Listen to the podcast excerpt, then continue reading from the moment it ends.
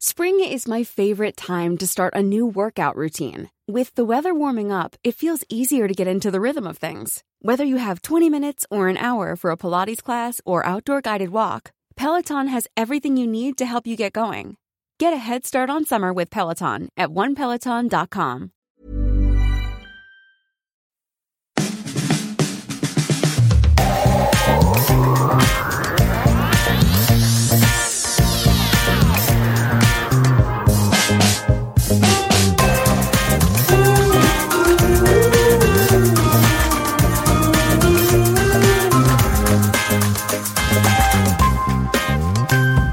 Das ist Feminismus mit Vorsatz, der Podcast rund ums F-Wort mit mir, Laura.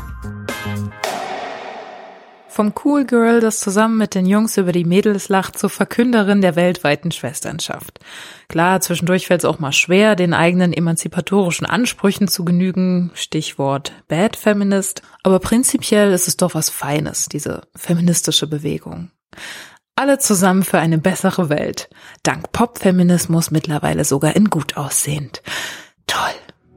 Naja, um ehrlich zu sein, finde ich es manchmal ganz schön schwer dran zu bleiben. Ich würde mein Motivationstief gern ausschließlich auf die Pandemie schieben, behaupten, dass es doch nur ein Bandentreffen bräuchte, um wieder auf die Beine zu kommen. Doch die ganze Wahrheit ist das nicht. Meine Angst vor Fettnäpfchen und Kritik, vor allem von anderen Feministinnen, ist wieder größer geworden. Und ich weiß, am Anfang dieser Reise habe ich versprochen, todesmutig voranzuschreiten. Ich dachte aber auch, dass es mit der Zeit bestimmt leichter wird. Aber ja, an den immer länger werdenden Pausen zwischen den Folgen ist auch abzulesen, dass es nicht leichter wird. Die Themen werden komplexer, es wird schwieriger, hier und da in die Vogelperspektive zu gehen und immer mehr Weggabelungen fordern mich auf, mir eine Haltung zu erarbeiten. Was ist mit dir? Por no oder por yes? Ist Sexarbeit Arbeit oder gehört Prostitution abgeschafft? Unterdrückt das Kopftuch oder vielmehr das Kopftuchverbot? Sind TERFs, also transausschließende radikale Feministinnen, wirklich noch Feministinnen oder nicht? Denke ich als weiße Frau Intersektionalität noch mit oder denke ich schon intersektional? Es braucht Zeit, zu all dem eine Haltung zu finden. Ganz viel davon spielt sich außerhalb meiner Lebensrealität ab und prinzipiell finde ich es auch völlig okay, zu einem feministischen Thema mit Sprengkraft keine Meinung zu haben. Nichtsdestotrotz mache ich das hier ja auch, weil ich meine individuelle feministische Haltung finden möchte. Also, komm einfach mit, bis es dir zu blöd wird oder schreib mir, welche Wege ich übersehen habe und auch noch mal entlang schreiten sollte. Vielleicht gehen wir einfach ein Stück zusammen. So ein feministischer Spaziergang bezahlt sich allerdings nicht von selbst. Hilf deswegen auch du mit, dass Feminismus mit Vorsatz unabhängig bleibt. Infos zu PayPal-Überweisungen und Steady-Mitgliedschaften findest du in den Show Notes. Schon ein kleiner Betrag macht den Unterschied. Seit der letzten Folge haben mich Ilona, Alisa, zum wiederholten Male Malte, Nina, Julia, Maike, Irina, Nastasia, Emma, Amelie, Gloria, Eva, Laura und Joanna unterstützt. Tausend Dank an euch. Reih dich gern ein.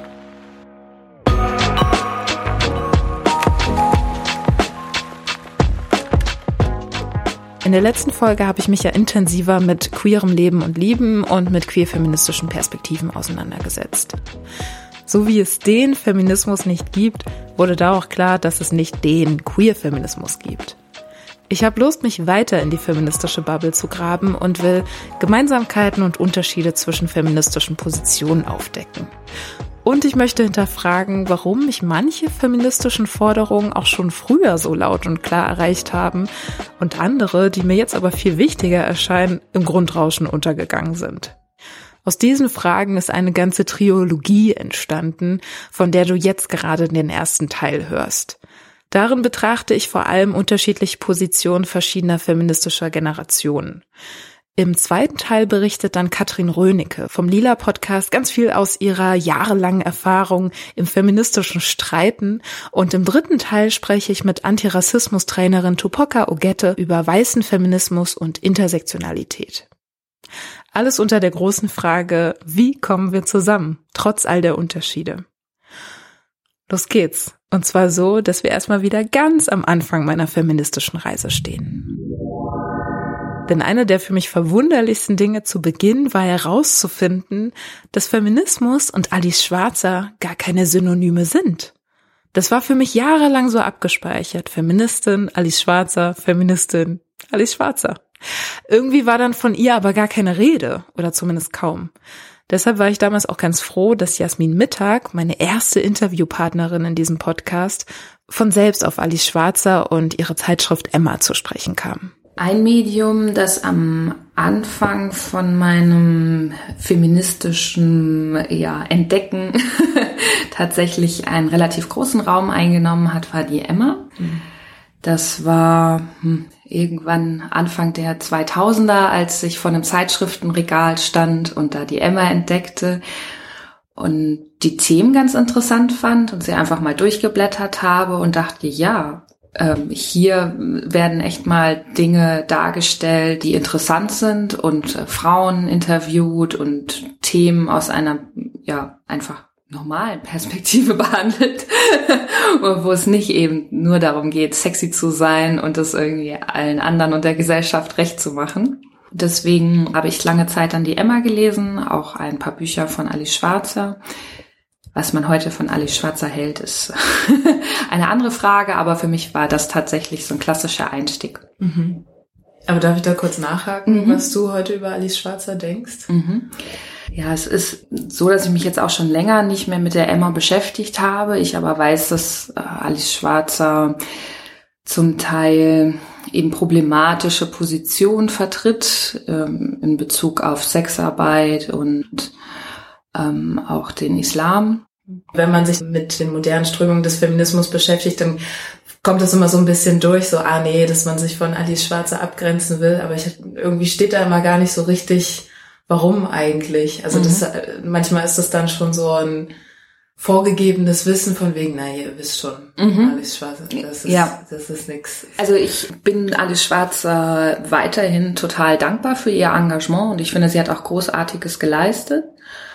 Äh, ich habe mitbekommen, dass sie vor ein paar Jahren auch anfing, dann gegen die jüngeren Feministinnen zu schießen und da auch wirklich in der Emma und auch online Artikel veröffentlicht hat. Also erst hat sie versucht, sich mit denen zu verbünden, also auch mit dem Missy Magazine Macherin und dann hat sie sich äh, ja ganz stark gegen die gestellt und auf die Seite der Fem. Also ich finde zum Beispiel, dass die Fem eine Strömung des Feminismus sind, die die ich öffentlich ablehne.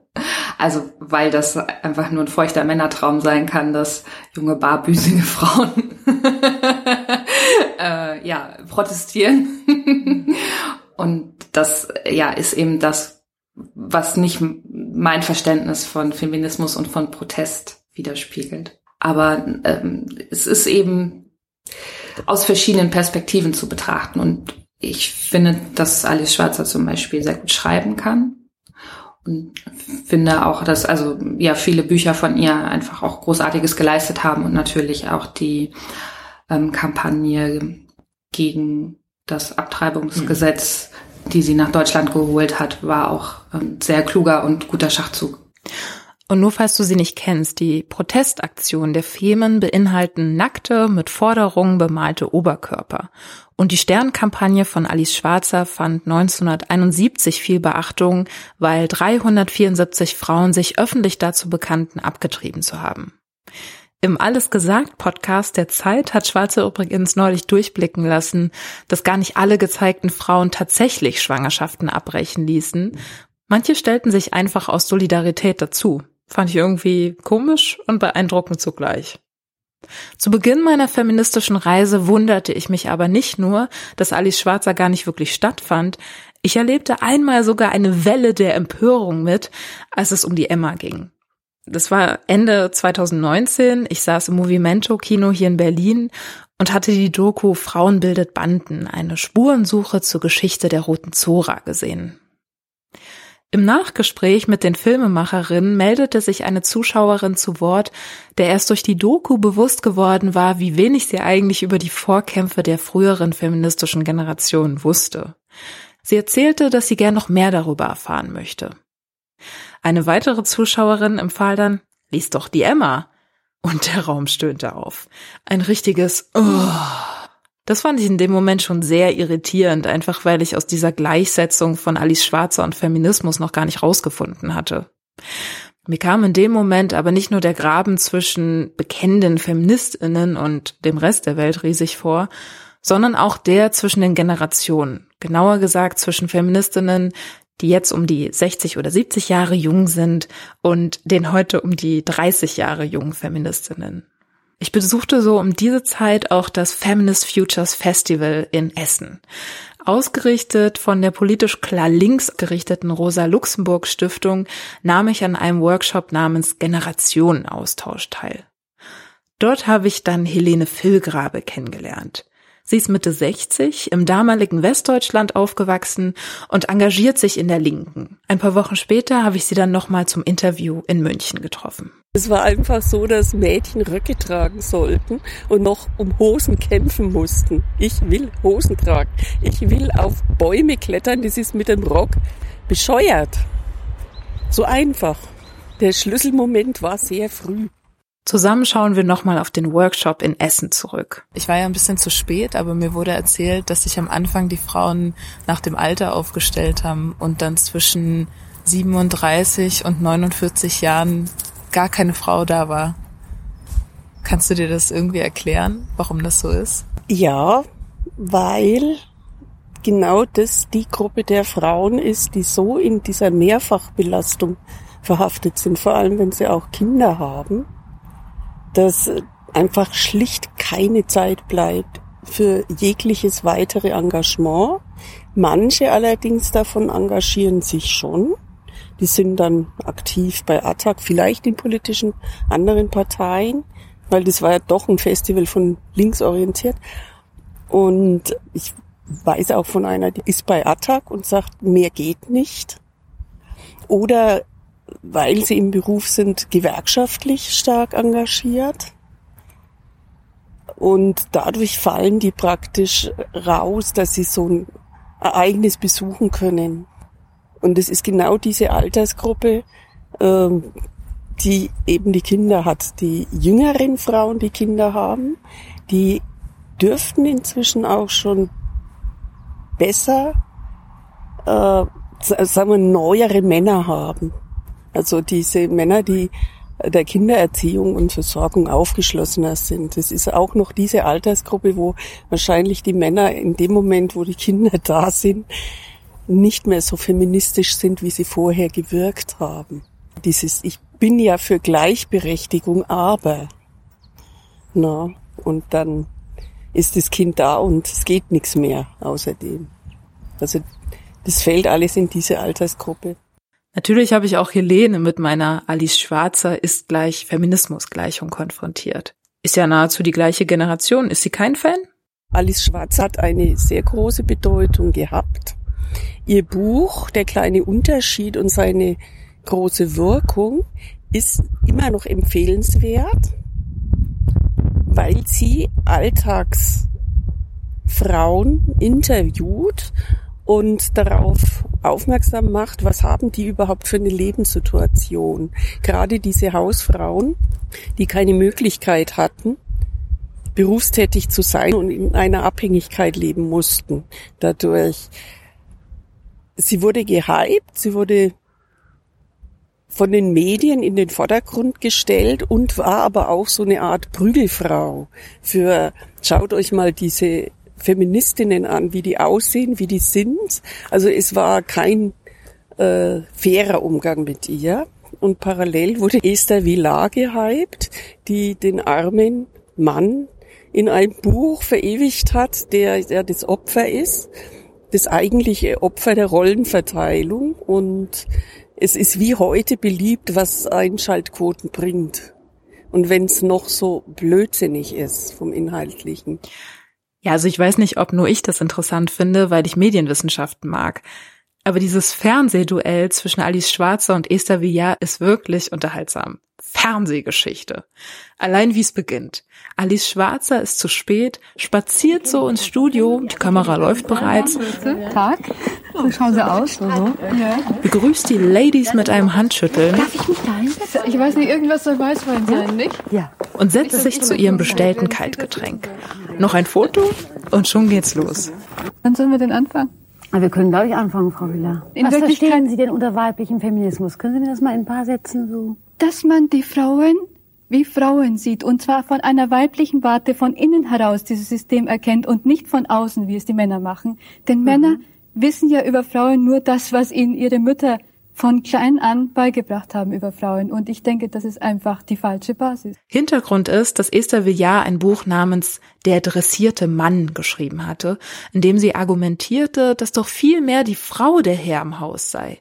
Die Frau sei diejenige, die den Mann dressiert, ihn für sich arbeiten, für sich denken und für sich Verantwortung tragen lässt.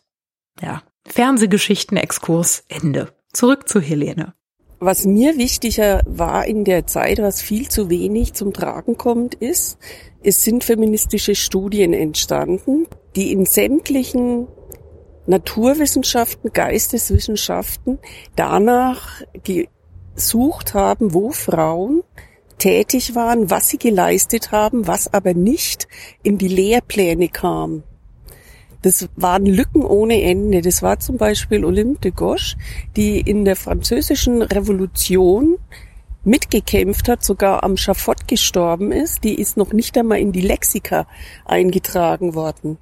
Es gibt da eine Seite, die heißt Fembio. Dort werden Frauen aufgelistet. Das, was man heute so sieht, wo waren Frauen aktiv? Die hat den Atlantik mit dem Flieger überquert. Die war in der Welt unterwegs mit dem Auto und, und, und diese ganzen Geschichten, diese ganzen Romane, diese ganzen Frauen, die aktiv waren, etwas geleistet haben, ob in Künsten, in der Wissenschaft, wurden dadurch in, äh, erstmal in die, in die Öffentlichkeit getragen. Das ist ein wesentlich stärkerer Faktor, der heute aber gar nicht mehr so im Fokus ist und so bewusst ist, dass ohne dieses Engagement und diese Zeit noch wesentlich mehr Wissenslücken wären. Und ich finde es schade, dass eben diese Zeit auf einen Tomatenwurf, eine Alice Schwarzer und andere äh, reduziert wird, ohne diese Errungenschaften überhaupt zu sehen. Die ganze äh, Veränderung der Sprache wurde gefordert. Die Luise F. Pusch, die eben auch das Fembio hat, hat äh, aus linguistischer Sicht äh, die Männersprache untersucht, dass Frauen praktisch nicht vorkamen. Es, es gab nur Ärzte, es gab Rechtsanwälte, es gab das alles nicht in weiblicher Form. Und das ist eigentlich eine Leistung, die jetzt die Frauen spüren, ohne sie wirklich äh, von der Herkunft her zu spüren. Das, für sie ist es selbstverständlich. Die Selbstverständlichkeit, dass Frauen wählen gehen und studieren, die Normalität vom eigenen Konto und der Lohnarbeit, die Ehefrauen ohne die Erlaubnis ihres Mannes machen, der Zugang zu Frauenhäusern, Verhütungsmitteln und sicheren Schwangerschaftsabbrüchen, das Verbot von Vergewaltigung in der Ehe, die Einführung der Gender Studies an den Unis und gendergerechte Sprache. Okay, es stimmt schon, dass da einiges erkämpft wurde, worauf wir heute bauen können. Und gleichzeitig muss es auch nicht immer vorwärts gehen. Das ist ja aktuell in Polen zu sehen, wo Schwangerschaftsabbrüche im Grunde unmöglich geworden sind.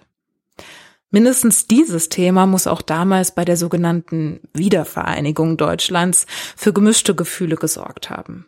Denn tatsächlich war die DDR-Diktatur in einigen Punkten schon weiter, als es Gesamtdeutschland heute ist.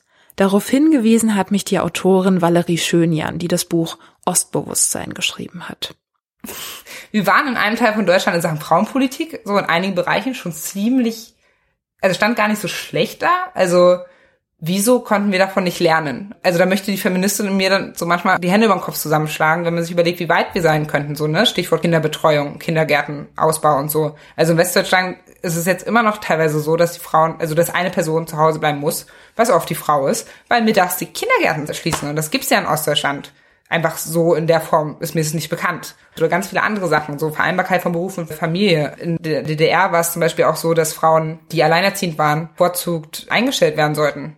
Heutzutage sind alleinerziehende Mütter die Gruppe, die am meisten von Altersarmut bedroht ist.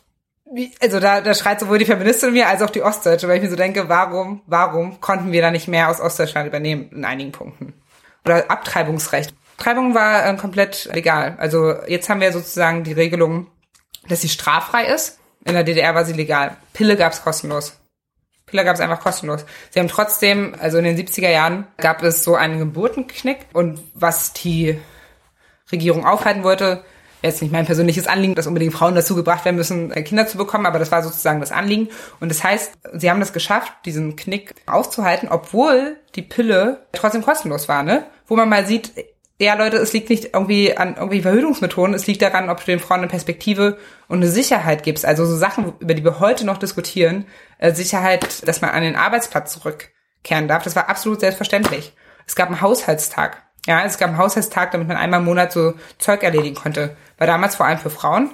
Warum sollten wir uns das heute angucken? Damit es für alle da ist. Also weil natürlich Frauen und Männer so einen Haushaltstag brauchen, damit sie mal ihren Kram regeln können, wenn man Kinder hat, so, ne? Natürlich waren die Frauen in der DDR auch nicht gleichberechtigt, weil dass sie arbeiten sollen und so weiter. Und das, das war eben auch verordnet von oben.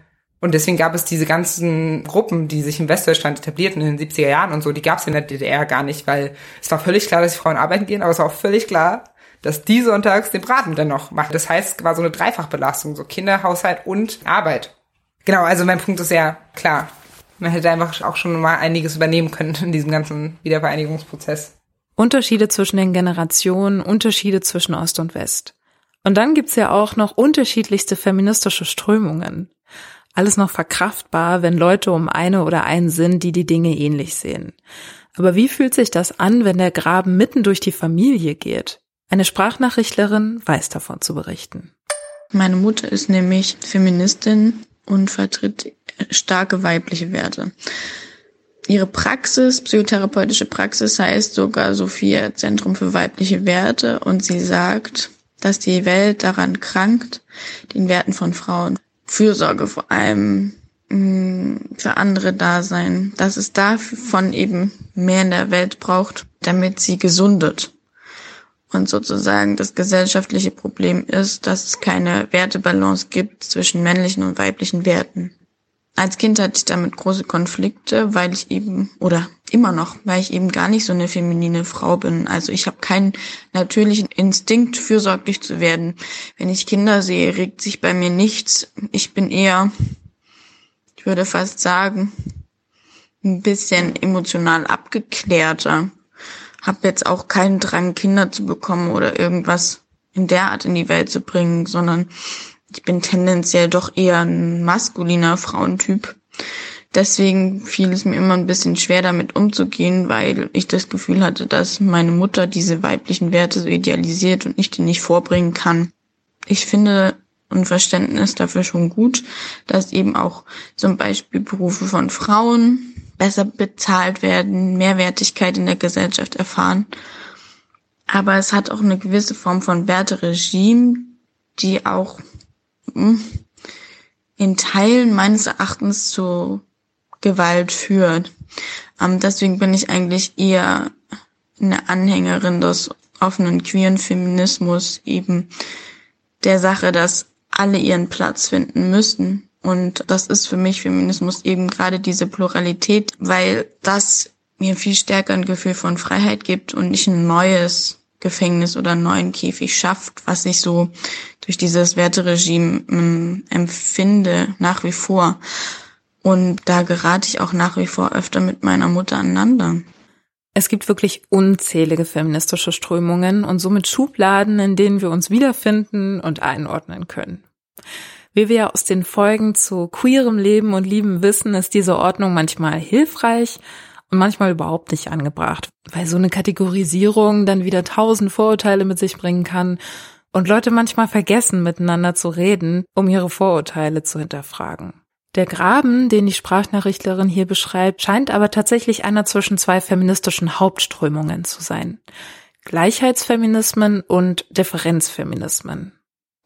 Die grundsätzliche Frage bei diesen Strömungen ist, welches Verständnis von Geschlecht vertreten wird. Wird auf der einen Seite die universale Gleichheit oder auf der anderen Seite die Differenz zwischen Frauen und Männern bzw. vielen Geschlechtern betont? Werden Unterschiede mit biologischen oder gesellschaftlichen Zusammenhängen begründet? Und welche Schlüsse werden daraus gezogen? Während der queer-feministische Ansatz der Sprachnachrichtlerin eher davon ausgeht, dass Geschlecht sowieso konstruiert ist und alle Menschen im Grunde gleich sind, betont ihre Mutter den Unterschied, die Differenz zwischen vor allem zwei Menschengruppen, Mann und Frau. Je nachdem, wie radikal oder gemäßigt Differenzfeminismen gelebt werden, wird ein Vorteil aus Weiblichkeit abgeleitet. Weil viele Frauen Kinder gebären können, gehen manche Differenzfeministinnen davon aus, dass der weibliche Körper naturverbundener ist und sich daraus auch typisch weibliche Eigenschaften wie Fürsorglichkeit ergeben. Ich persönlich reagiere ja ehrlich gesagt immer allergischer auf solche Gleichungen aller, ja, hat eine Vulva, kann sich also gut um Kinder kümmern. Aber ganz interessant finde ich noch die differenzfeministische Forderung, dass sich Frauen nicht einfach an die männlich geprägte Arbeitswelt anpassen sollen. Denn auch wenn ich nicht glaube, dass ein Uterus Menschen generell anders arbeiten lässt, habe ich auch keinen Bedarf, männliche Codes wie Durchsetzungskraft und Härte erfüllen zu müssen, nur um Geld verdienen zu können. Da kann sich mal lieber die Arbeitswelt umstellen und checken, dass es neben Lohnarbeit auch noch was dazu zu lernen, zu kümmern und politisch zu klären gibt was genauso wertvolle Arbeit ist. Aber ja, anderes Thema.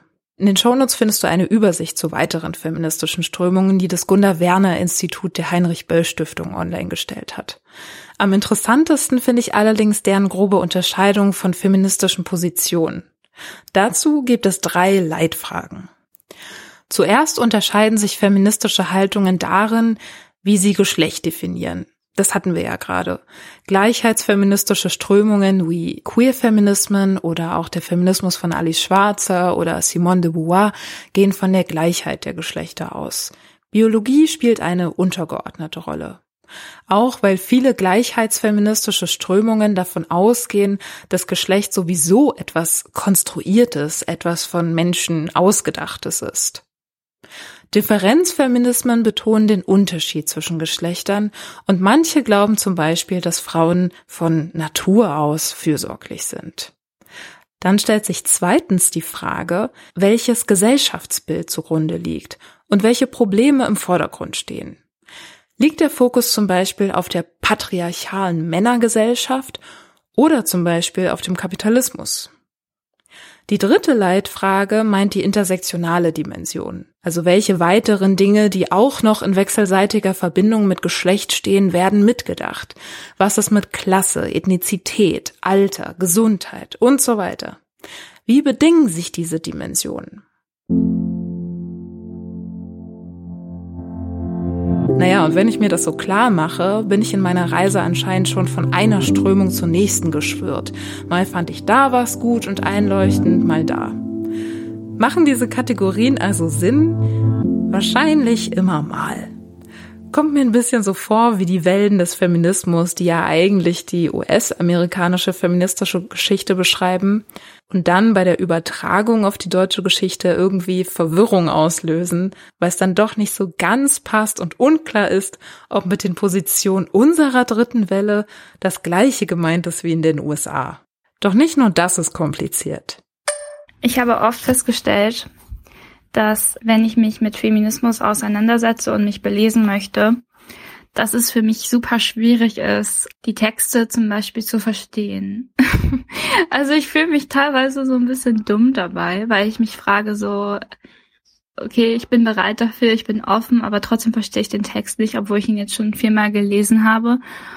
Und das beste Beispiel dafür ist für mich der Postfeminismus weil ähm, ein Bekannter von mir darüber einen Post gemacht hat auf seiner politischen Instagram-Seite. Und der darüber gesprochen hat und das irgendwie erklären wollte, aber ich mich überhaupt nicht abgeholt gefühlt habe und es auch nicht verstanden habe. Und dann wollte ich mich weiter belesen. Ich habe so viele verschiedene Sachen dazu gefunden und ich hatte das Gefühl, dass jede Quelle das anders beschrieben hat als die Quelle davor. Und ich hatte halt irgendwann einfach das Gefühl, dass ich mir selber einen Reim daraus machen muss, was jetzt zum Beispiel der Postfeminismus eigentlich ist. Also es war sehr schwierig und für mich ist Feminismus vor allem das Wollen von Gleichberechtigung für alle Geschlechter und ich verstehe halt nicht, warum, warum das so kompliziert sein muss, das zu verstehen. Ja, auch ich merke in der Auseinandersetzung mit feministischen Strömungen sehr stark, dass wir nicht drum rumkommen, unsere Haltungen auszuformulieren. Denn so wie mit meinem Label Feministin kaum klar ist, welche Position ich ganz genau vertrete, wird es auch immer noch nicht klarer, wenn ich zum Beispiel zweite Welle Feministin bin. Da gab es ja auch genügend Meinungsverschiedenheiten und Widersprüche, siehe Esther Villar und Alice Schwarzer. Eine viel komplexere, aber dann wohl nötige Zuordnung von Feministinnen lässt sich vielleicht eher thematisch umsetzen. Also wie ich schon meinte, Porno oder Por Yes, Sexarbeit oder Prostitution, Kopftuchverbot oder freie Entscheidung. Es wird also wie so oft individuell.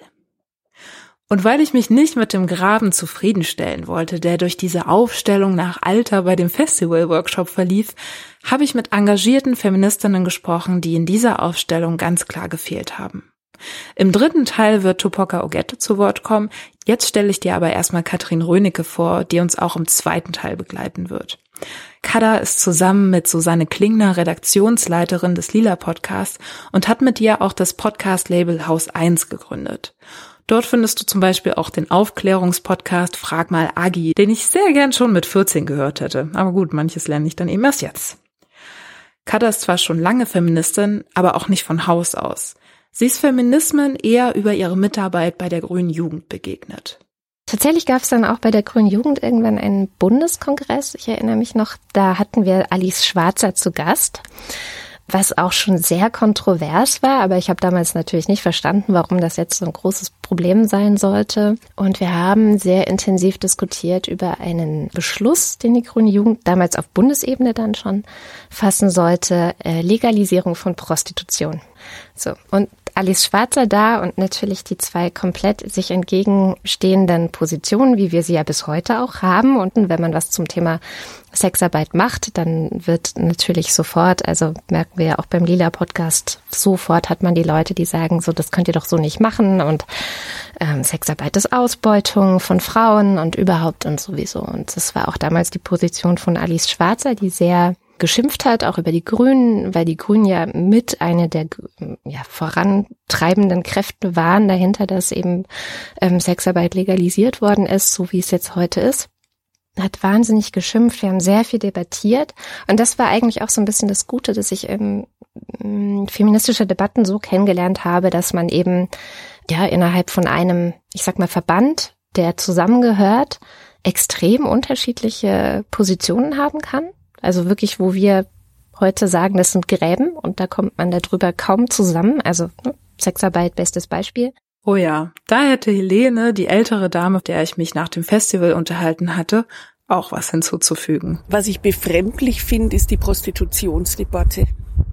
Das ist für mich nur teilweise nachvollziehbar. Also, dass man sagt, Prostituierte haben dieselben Rechte dass Prostitution aber in einer Form geöffnet wurde, dass dieser ganze Markt, das ist ja ein Milliardengeschäft, blüht und gedeiht und wächst, das halte ich für absolut falsch.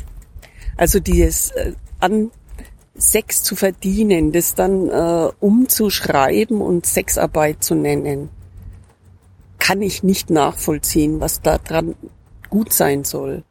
Und wieder Kada wenn wir eine Sendung zum Thema Sexarbeit machen und dann die ganze Zeit Leute kommen und sagen, das sei so einseitig, weil wir halt nicht negativ über Sexarbeit sprechen, dann kategorisiere ich das sicherlich weg, ne? im Sinne von, ja, das sind halt diese üblichen Kritiken, die kommen dann halt, das ist so ein Automatismus. Ähm, die Leute sind enttäuscht und sagen halt, es sei einseitig. Ich versuche mich dann immer darauf zurückzuziehen, dass ich denke, nee, es ist halt nicht einseitig, sondern es ist halt ich sag mal wissenschaftlich, ne? Also es gibt ja so eine ähnliche Debatte auch beim, beim oder gab es leider viel zu lange beim Klimawandel, dass man sagt, ja, man kann die Meinung haben oder man kann die Meinung haben, aber es gibt eben auch Wissenschaft und es gibt ja auch Forschung und ähm, das versuche ich dann immer so ein bisschen von mir wegzudrücken oder von mir wegzuhalten, dass ich mir sage, ja, nee, es ist in diesem Fall aber auch in Ordnung, dass man in Anführungszeichen einseitig berichtet, weil man halt sich für eine bestimmte Haltung und eine bestimmte Position entschieden hat aufgrund zum Beispiel von Wissenschaft. Könnte Helene da jetzt direkt drauf antworten, sie hätte sicherlich gutes Material. Und wenn ich dann noch O-Töne von Sexarbeiterinnen hätte, hm. Aber an dieser Stelle soll es nur ein Beispiel für verschiedene feministische Sichten auf ein Thema sein. So richtig streiten könnt ihr euch ja dann einfach selbst, im echten Leben. So wie das eine Sprachnachrichtlerin getan hat. Naja, oder tun wollte. Ich habe die Erfahrung mit einer anderen feministischen Denkweise gemacht, als ich mich einer feministischen Gruppe anschließen wollte. Ich habe mich mit der Gruppe getroffen, war mit denen gemeinsam bei Vorträgen und Lesungen, habe mich viel informiert und anfangs auch erstmal sehr viel zugehört. Dann habe ich aber festgestellt, dass sie bei zwei klassischen Streitthemen anderer Meinung sind als ich. Und zwar einmal das Thema äh, Prostitution beziehungsweise Sexarbeit, ob man sie verbieten sollte oder nicht und auch ähm, bei dem Thema Kopftuch. Das äh, Schwierige fand ich nicht nur, dass sie da anderer Meinung sind, und zwar, dass beides verboten werden sollte, sondern was ich äh, schwieriger fand, war eigentlich, dass es keine offene Diskussion gab. Also wir waren gemeinsam bei einer Lesung, wo es auch darum ging, dass das Kopftuch verschiedene Bedeutungsvarianten haben kann, unter anderem Unterdrückung, aber auch viele andere. Und ich hätte mich gerne einfach darüber unterhalten, ich finde es aber schwierig, dass eine eher weiß gelesene, ältere Frauengruppe dann entscheiden möchte, ob muslimische Frauen ein Kopftuch tragen oder nicht. Und wie gesagt, was mir so gefehlt hat, war eigentlich der offene Dialog, die Diskussion, weil es für mich nicht nur schwarz oder weiß gibt, vor allem nicht im Feminismus, sondern einfach eine große Vielfalt an Meinungen und Interessen. Und ich finde, da sollten wir alle gemeinsam möglichst an einem Strang ziehen, immer mit unterschiedlichen Meinungen, aber eben diese dann auch respektieren und alle irgendwie einbeziehen. Das Kopftuch. Hier auch wieder nur als Beispiel für ein typisch feministisches Streitthema zu verstehen, habe ich zwar schon eine Haltung dazu, aber ich würde jetzt nicht behaupten, da schon tief genug recherchiert zu haben. Nur so viel zum allgemeinen Streitpunkt. Manche westliche Feministinnen kämpfen gegen ein Patriarchat, das ihrer Meinung nach vor allem durch Religion ausgeübt wird. Alice Schwarzer und die Emma, die Organisation Terre de Femme oder auch Femen fokussieren sich dabei auf die Unterdrückung der muslimischen Frau. Sie kritisieren Kopftücher und Ganzkörperschleier wie Hijab, Niqab oder Chador, weil es sich dabei um reine Unterdrückungsinstrumente einer patriarchalen Religion handeln würde. Also um das mal zu illustrieren. Inna Shevchenko von Femen bezeichnet Frauen, die ein Kopftuch tragen, als Sklavinnen, die befreit werden müssen und vergleicht das Kopftuch mit einem Konzentrationslager. Boah, bisschen krass, oder? Man muss sich in Bezug auf Gruppen wie Femen also immer die Frage stellen, wo hört Islamkritik auf und wo fängt Islamfeindlichkeit an? Denn diese Sicht auf Verschleierung ist eine Darstellung. Eine weitere Seite zeigt schließlich Muslimas, die sich bewusst für das Kopftuch entscheiden. Die Gründe dafür sind ganz unterschiedlich. Tradition, religiöses Selbstverständnis, Accessoire, gesetzliche Vorschrift des Landes, Druck aus dem sozialen Umfeld oder als Symbol der Gruppenzugehörigkeit. Wie sinnvoll kann es da sein, diesen vielfältigen Gründen mit einer Pauschalkeule zu begegnen? Im Buch Muslim Girls, wer sie sind, wie sie leben, schreibt Sineb El-Masra passend dazu, dass es die Muslima sowieso nicht gibt. Muslimas bezeichnet eine Gruppe, die in sich so vielfältig ist, dass nicht davon gesprochen werden kann, dass diese ganze Gruppe befreit gehört. Tatsächlich würde diese sogenannte Solidarität mit der muslimischen Frau eher zum Gegenteil führen. Werden dann nämlich Verbote erlassen, die der Unterdrückung der islamischen Frau Einhalt gebieten soll, führt das bei zwangsverhüllten Frauen eher dazu, ganz zu Hause bleiben zu müssen. Insofern, ja, es gibt ihn, den Zwang. Aber eben nicht nur. Dass sich manche Menschen fragen, ob Frauen mit Kopftuch überhaupt Feministinnen sein können, haben wir dieser sehr einseitigen Erzählung von Unterdrückung zu verdanken. Ich habe ja schon mal die Diskothek auf YouTube mit Merve Kajice und Pola Sarah Natusius empfohlen. Zieh's dir rein. Und unterhaltsam, aber dennoch lehrreich kümmern sich die Datteltäter um die Übertreibung oder auch Zerstörung allerlei Vorurteile, mit denen Musliminnen so zu leben haben. Findest du auch auf YouTube. Oder du hörst mal in den Gedankensalat-Podcast rein. Ich selbst war tatsächlich noch nie wirklich in Diskussion zum Thema Kopftuch verstrickt, was ein Privileg, aber einer Sprachnachrichtlerin ging es da anders. Ich hatte letztens das Glück, mit einem guten Freund drüber zu sprechen, der sich selber auch als Feminist bezeichnet. Und da ging es vor allem um Kopftuchpflicht oder Kopftuchverbot bei Frauen. Und ich finde, das ist ein ganz wichtiges, aber auch schwieriges Thema, weil ich der Meinung bin, dass Feminismus ohne Intersektionalität nicht funktioniert und dass man oder Frau alle sozusagen Gruppierungen und alle Menschen irgendwie abholen muss. Und dazu gehören auch muslimische Frauen. Und ich bin nach wie vor der Meinung, dass Frauen selber entscheiden sollen, ob sie ein Kopftuch tragen möchten oder nicht. Was bisher passiert ist auch in Deutschland, dass viel über diese Menschen hinweg entschieden wurde und gar nicht ins Gespräch gegangen wird mit den jeweiligen Frauen, die es betrifft. Und er war der Meinung, dass es ein Verbot geben sollte. Ich habe da auch schon mit mehreren Frauen drüber geredet. Es gibt ja auch diese ziemlich islamfeindliche, finde ich, Stellungnahme der Terre de Femme, die sich ja auch für ein Verbot aussprechen, auch bei minderjährigen Kindern. Das ist nochmal was anderes, finde ich, weil man kann sich vielleicht wirklich mit sieben nicht entscheiden, mit 14, wie auch immer. Aber per se zu sagen, alle Frauen, die ein Kopftuch tragen, sind unterdrückt, finde ich sehr problematisch. Und das Wichtigste bei dieser ganzen Debatte ist die, oder generell bei Feminismus ist ja einfach die Frage nach dem freien Willen und nach der Agency der Frau. Und wenn man ein Verbot durchsetzt, dann gibt es diese Freiheit nicht mehr. Übrigens, erst neulich hat Österreich das Verbot von Kopftüchern in Grundschulen wieder gekippt. Mal ganz davon abgesehen, dass religiöse Kopfbedeckungen, wie zum Beispiel Kippa, nicht verboten waren, beschloss das Verfassungsgericht, dass es nicht so gut wäre, wenn Kinder von klein auf lernen würden, dass das Kopftuch verboten, also ja irgendwo was Schlechtes ist. Das wiederum würde nämlich dazu führen, dass Österreich kein sicherer Ort für Muslimas wäre. Schlau gedacht, ne? Und weil auch die Sprachnachrichtlerin jetzt nochmal die Frauenrechtsorganisation Terre de Femme genannt hat, die war, neben der Emma, übrigens eine der ersten feministischen MeinungsmacherInnen, auf die ich schon früher gestoßen bin. Ich hatte den Newsletter abonniert, schließlich machen die ja was mit Frauenrechten. Und das ist ja auch erstmal fein. Ich staunte aber nicht schlecht, als die Organisation dann, für mich plötzlich, für das Kopftuchverbot bei Minderjährigen stand. Und für so manch andere Sachen. Dazu komme ich aber im nächsten Teil dieser Podcast-Folgen-Triologie. Freu dich schon mal auf mehr von Katrin Rönecke, die über Liebe und Twitter-Kriege sprechen wird. Und wenn du dich dann so vor dich hin freust, vergiss nicht, Support ist kein Mord. Kann man machen. Eine gute Bewertung auf Apple Podcasts, ein Follow auf Instagram, ein paar Taler über Steady oder PayPal, eine motivierende Nachricht an feminismusmitvorsatz@gmail.com. Vielleicht hast du sogar eine Firma und ein passendes Produkt, für das ich hier Werbung machen könnte. Bis hierhin danke ich schon mal Jasmin Mittag, Helene Füllgrabe, Valerie Schönjan, Katrin Rönecke und allen SprachnachrichtlerInnen. Außerdem haben mich bei dieser Folge Daniela, Sascha, Liska und Johanna bei Recherche und Schnitt unterstützt. Vielen, vielen Dank. Und bis gleich im zweiten Teil von Feministisch streiten. Tschüss.